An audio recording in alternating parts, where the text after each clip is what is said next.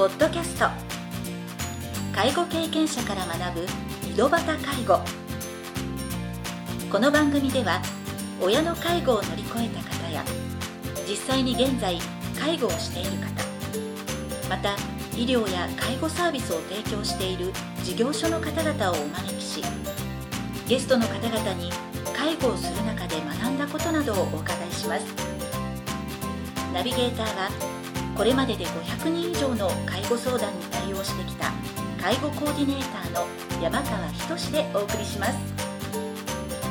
それでは今回の番組をお楽しみください。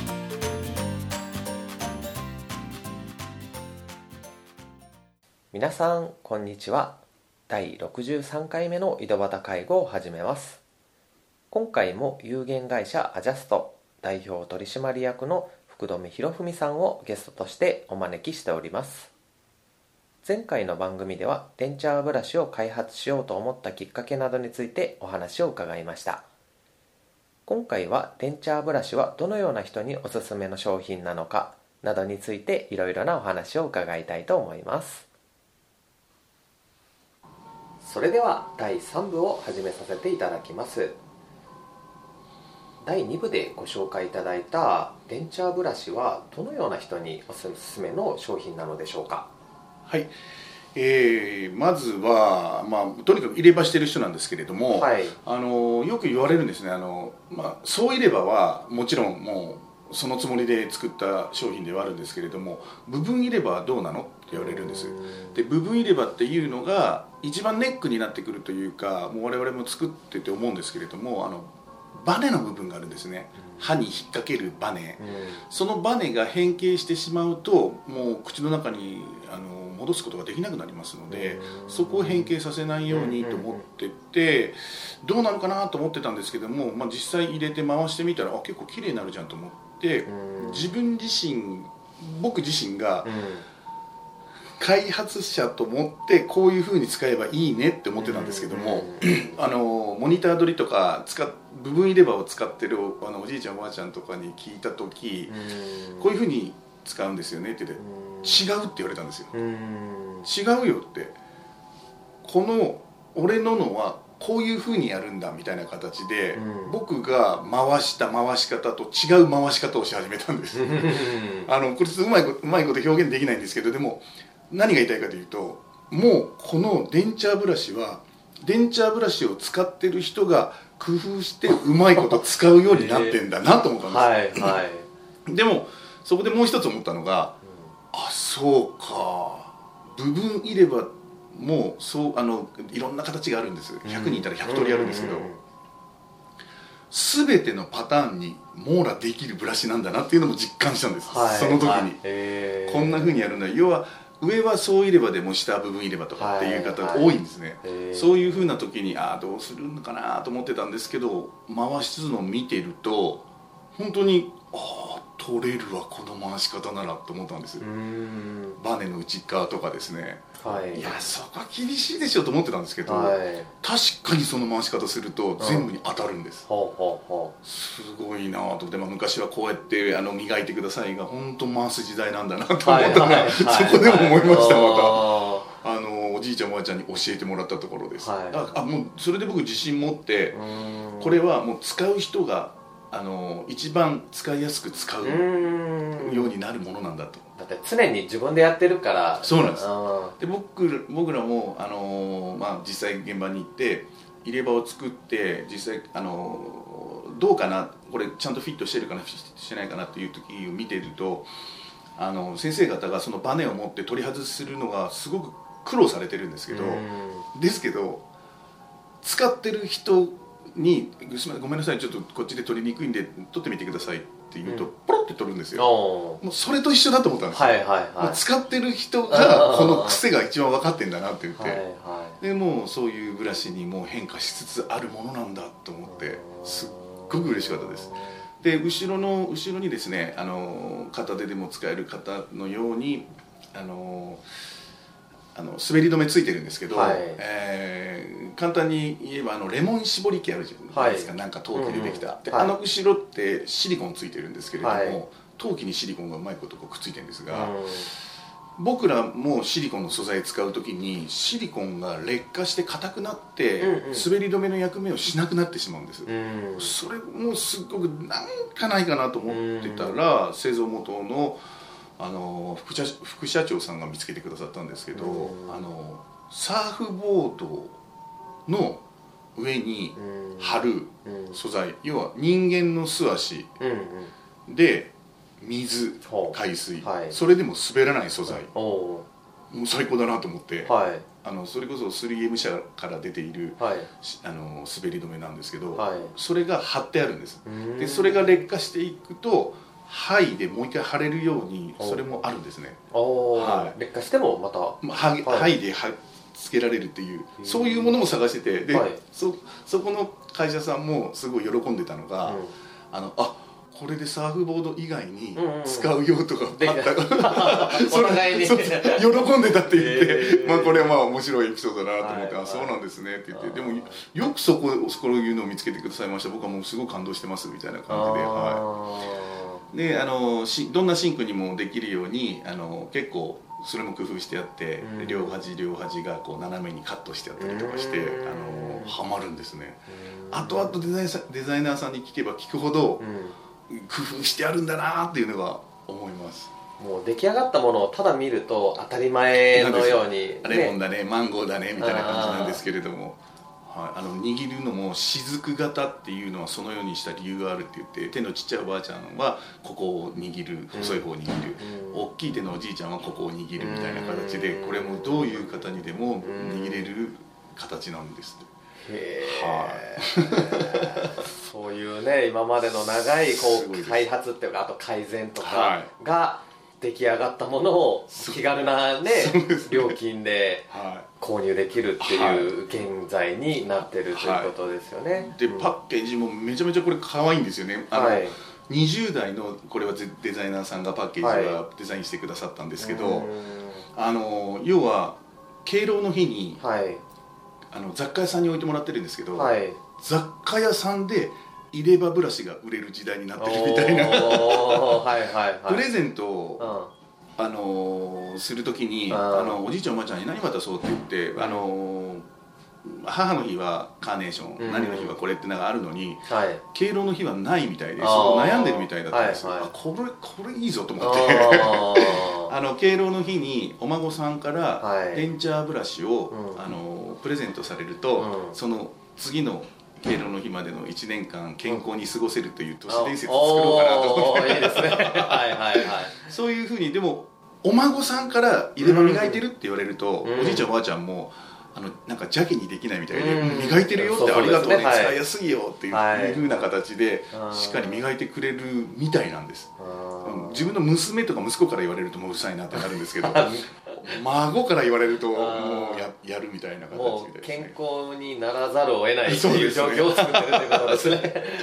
そういうふうに今だんだんあの雑貨屋さんでもうあの置いてくださってるところで売れてます。は売れてるっていうか、はい、こ高校生が買い買いますよってあ言ってあのー発注が来るんで、えはい。っと思ったらどんな人が買っていきますかって言って高校生が多い、はあ。あと20代とか実際今その店頭で販売されてる価格っていうのはあ3400円なんですけれども、はい。そのちょうどそういう高校生でも手が出る値段みたいで、へー。でまあそういう値段設定も良かったのかなと思ったんですけれども、ははい。いこれが微妙なところなんで医はい。療品でもないので、うはい。ーん医療品ってなってくると薬事が必要なんでまだちょっと値段がボーンって上がるんですけど、はいはい。まあ、そういうのではないみたいなんで、うーん。まあちょうどそういった。はい。ところもまたね良かったなということですね。はい。蓋を開けてみたらですね、えー実際あと福留社長はあのデンチャーブラシをより多くの方に知っていただくために、まあ、日本だけではなく現在は海外で行われている複式機店などでも出展されているということなんですけどまあ商品を見て来場者は、まあ、そのどどういう反応を示されるのか。そうですね。あの ありがたいことにそういうきっかけを作ってくださったまたファインさんなんですけれども、はい。あの一緒に行かないって言ってくださって、うんああもう喜んであのうん。お供させてくださいっていう形であのメーカーという立場で行かせていただきではい。で私も歯科技講師という立場で、うん。あのどういうふうな反応するのかなすっごい興味あったんですうね、ん。で、えーシンガポール、はい。ドバイ、うん。うん。えー中国の広州うん。今度台湾なんですけれども、うそういうところの方々の反応を見てますと、んはい。あの日本は、うん。あの入れ歯を製作する入れ歯自体が、はい。あの保険で作れるんですうんね、うん。でまあ高くても1万ちょっとぐらい。うん。で作れるんですけれども海外は保険制度がないので、はい。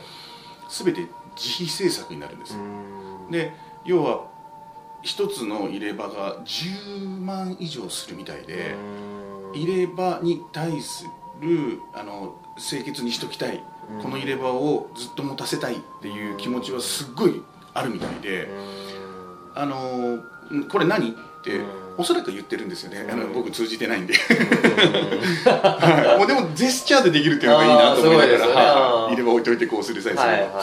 でこうこれ何？って感じであのこれあの入れ歯クリーンクリーンみたいな形で 電あ入れ歯のこと電チャーって言うんですよ。すいません。それが商品名なんですけあどで電チャークリーンクリーンとかって言うとはい。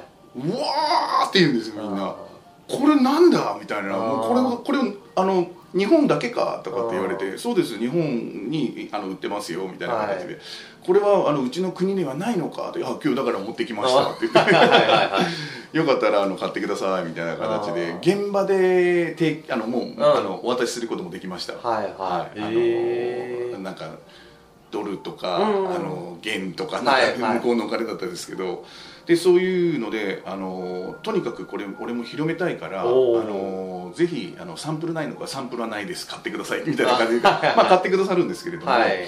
そういう方もいらっしゃったしこれ僕のお父さんにあげたいっていううん。どこの人だったかなあの人。結果的にカナダの人だったかなあの、はい。社長さんだったんですけど、はい。あの持って帰るって言って買ってくださいました言葉が通じなくても。通じなくてもまあそのそうだろうなと思いながら。ら そうそういうふうな年代でしたし、はい。で新しい入れ歯を作らないんだよねって言うんですよ。うん。いやなんで社長さんいっぱいお金持ってるから作ってあげればいいじゃないですかって。高いんだよね入れ歯ってみたいな。で子供たちに迷惑をかけたくないからあの俺はこれでいいんだって親父が言うんでだったらせめて綺麗に蒸してほしいということでそれを購入していったという。であの入れ歯の素材うんあのピンク色のところだったり白いところだったり歯のところだったり、はい。その素材自体ははい。全部一緒です、はい。全世界。同じものなので、はい。同じ、えー思考のつき方だったりとかもうあの同じ汚れ方をしますので、はい。全く電池この電池ブラシで問題ないという、世界中どこでも。そうなんです。ですので私思ったんですけれども、はい。これ日本の方々のあの健康寿命というかうん。清潔に入れ歯をしてもらいたいということよりも、はい。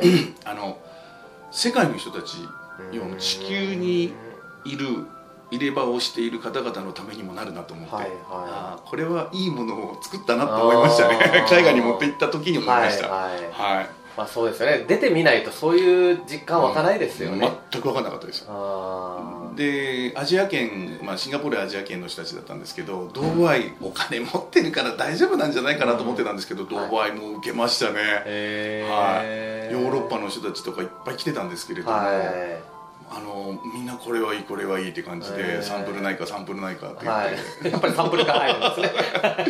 まあ、ちょっとドバイなんでその時はちょっと配っちゃいましたけど。あのなんかこうすごい単位で来るのかなと思ってたんで。はいはでそういうふうな形でちょこちょこあの海外からも引き合いが出てきて、はい。で中国はもうもろでした、はい、もう、まあ、変な話ですけどわーってバイヤーさんから直接言われたのが、はい。中国もこれ言っていいのかあれなんですけど中国あー持ってきちゃった、うん。こんないいものをこれ初めてでしょってはいってあの世界にあるのないです、う日本で、うん。まあ、やってますみたいな感じで、はい。これ特許取ってるのかって感じで一応取ってるんですけど、うん。国際特許まで、はい。もうえーっと明日かな明後日かな同じもの出るように中国ではって言われて、へまあでも、うん。あのじゃあ出ればいいじゃんと思ったんです。これこれ作ってるの本当日本でそのファンイさんに作ってくださってるんで、はい。メイドインジャパンの刻印も入れてますし日本クオリティとそっちの差がもう見てもらえるし、うん。ってことは、うん。それだけいいものだと欲しいものだというふうな評価認され識されたということですよね。僕はもうそっちのいい方に思いましたどうぞどうぞ真似してくださいって感じで、うん実際そうなっていってまた価値は高まっていくんですよね、はい。あこれか本物はみたいな感じで、はそこをね、あのーちょっと躊躇して、いはい。どこにも結局広めることができなくなるということですもんね、はい。せっかくいいもの作ったのに。はい。もうはそれもあのドバイでこれをやってた時に今度中国であの主催者なんだけど、はい。あの展示会に展示してもらえないかってことで、あ中国から展示料もあのあのすごく格安で、へー。展示させてもらったんですねあの時も、はい。そうだったでした、はい、というふうなエピソードがあります。ということはいですね。じゃあ最後にですね、まあ、今世界を見据えて広報活動とかにも励まれているはい。福留社長のお話を伺ったんですけど、まあ、そそこも目標の一つだとは思うんですけど、はい。またそれ以外にもなんかその最後のまとめとしてですね、今後の目標などがあれば教えてください。はい。もう日本はもうともかく入れ歯をしている地球上で入れ歯をしている人うん。たちの健康寿命がうん。もうこれで伸びてくれればいいのかな、その健康寿命っていうのが入れ歯が原因でうん。それを誤嚥誤飲して肺炎になったとか、うん。あの清潔にしてなかったがだけにいろんな疾患につながっていったとか、うん。この入れ歯が原因であの不潔にしてるだけの入れ歯が原因であの健康寿命が短くなったっていうことが少しでも減るように、だったらもうなくなればいいなと思ってます、うんとにかくキュッキュする入れ歯を口の中に入れてもらってご飯食べてもらってうん。健康寿命を伸ばしてもらいたいなっていうのが僕の最後の本当今思ってる本当の願いです、うん。はい、ですんでもうよかったなこれ広まればいいなと思います。はい。まあ、そういう目標があったからずっと、はい。まあ、これがねもうお金が儲かったらいいとかっていう目標だけだったら絶対ここまで頑張って。そうですね。もう、ま、うんないですね。あでー。これもう広まっていきさえもうこれ一旦広まったらもうボーッと広がっていくと思うものだと思うんでそうなったらはいもう僕はあのその部署に任せて。はいはいはいはい。ちょっとゆっくりしようかなあそこも今駆け足で、はうんちょっとはいいろんなとこ行ってるんで、家にも帰れてないんで、はい、あそうなんですね。